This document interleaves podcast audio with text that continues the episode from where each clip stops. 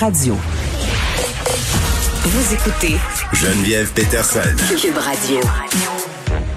On est avec Vincent euh, Dessoureau pour parler de l'atterrissage sur Mars du robot Persévérance piloté par une femme, une femme québécoise, Farah Alibé. Ma fille est bien impressionnée. Oui, En plus, euh, parce qu'elle bien. toutes rouges, puis tu sais, elle, elle est hot, là. Oui, oui, oui, tout à fait. Et euh, vraiment, d'ailleurs, excellente euh, communicatrice. Oui. On l'a eu hier. Je vous invite à réécouter cette entrevue-là euh, dans le retour avec euh, avec Mario. Puis, tu sais, euh, ce que je trouve intéressant, elle était, je voyais encore ce matin à LCN. Et je veux dire, c'est aujourd'hui, là. Elle, elle pourrait très bien durer là les entrevues, ça va C'est parce faire. que faut que je chauffe le robot. Je pense qu'elle comprend très bien que reste la NASA et s'ils ont du budget et tout ça, c'est parce que les gens sont fascinés par la conquête spatiale. Et ça, ça a toujours été un dès, dès qu'on commence à cette année, ben, les budgets baissent pour la NASA. Il faut il faut intéresser les gens.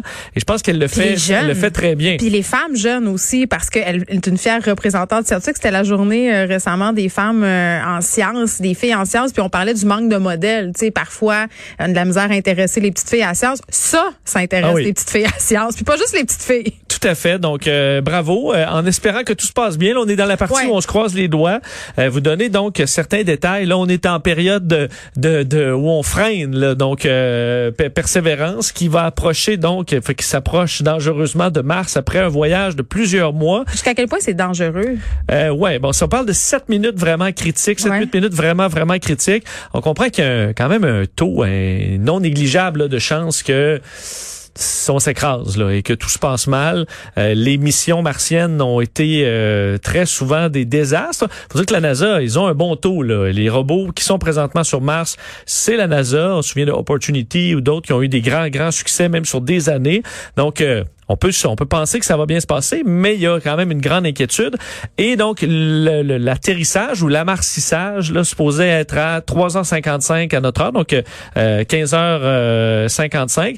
Et évidemment, il y a un 12 minutes de délai. Moi, je vais l'écouter dans dans l'émission avec Mario, on va le surveiller. Je vais écouter la... Parce qu'on on n'a pas d'image en direct. Mais évidemment, il n'y a pas vraiment de direct avec Mars parce que ça prend 12 minutes, mais... Ouais, il y, a- il y a quelque chose On- avec l'espace-temps. C'est ça, On n'a le pas grand trou noir de l'information. Mais on aura la description en direct au Jet Propulsion euh, Laboratory où on va surveiller ce qui se passe. Alors on saura euh, en même Ça, temps c'est ce qu'on voit dans les films, là, l'espèce de salle où on parle aux astronautes, là, mythique. Tout à fait, là, on parle à personne parce que Oui. c'est un, c'est un robot, mais, Exact. mais oui, euh, on, On contrôle ça de là. on, on va contrôler ça de là. C'est un voyage donc depuis juillet, 470 millions de kilomètres. C'est pour ça que c'est euh, c'est- c'est c'est long.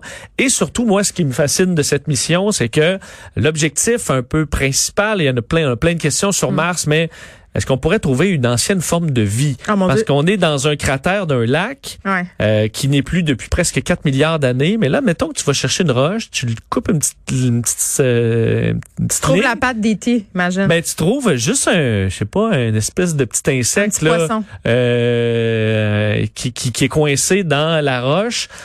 Un fossile, d'un petit insecte. Écoute, ça bouleverse complètement notre perception du monde. Et reste, c'est une des questions les plus fascinantes que se pose l'être humain. Mais imagine la, moi, j'imagine la conférence de presse de la NASA, t'es obligé de dire, parfait, on a coupé une roche en deux, puis il y a une chenille, là, là-dedans, là, une chenille bien séchée. Alors, ben oui, il y a de la Et vie ailleurs. question, ben, la question de la vie ailleurs et l'immensité aussi de l'espace, euh, de l'univers et tout ça, c'est drôle parce que hier, je montrais un, un, un livre à mon fils qui a 6 ans, un livre sur l'espace fait pour les enfants. Puis dans le milieu, les pages se, euh, se déplient. Puis là, tu as tout le système solaire et tout ça. Et sa première question, ça a vraiment été ça. Il m'a dit, maman, tu sais, est-ce que tu penses que sur d'autres planètes, il y a des gens comme nous? Puis là, j'étais là, ouais, mais là, on sait, tu sais, tu sais pas trop. Je veux pas dire non, je veux pas Ouais, dire oui. Pas de confirmation, non, mais on mais là, j'essayais d'expliquer ce qui allait se passer aujourd'hui, évidemment, euh, et puis j'ai pas grand chose, mais c'est quelque chose qui fascine, puis c'est quelque chose qui est angoissant aussi, parce que tellement, on est tellement rien. Moi, c'est ça qui me stresse. Oui, et rappelez que l'intérêt, entre autres, ce robot, qui est beaucoup plus gros Ouais. que les autres, euh, fonctionne avec une source nucléaire. Alors, pas besoin de panneaux solaires. Ça avait fait défaut, ça, dans les dernières années sur Mars. Et le drone, parce qu'il y a un petit hélicoptère Ingenuity, c'est plus une preuve de concept, mais on va essayer de voler pour la première fois sur une autre planète. Et si ça marche, ben, on pourrait s'imaginer des missions où le drone peut se promener à gauche, à droite et aller explorer. C'est à quelle heure, ça? 3h55, on va surveiller ça en direct dans l'émission. On va vous écouter euh, avec Mario Dumont. Merci, Vincent. Merci à vous, les auditeurs, d'avoir été là. On se retrouve demain à 13h.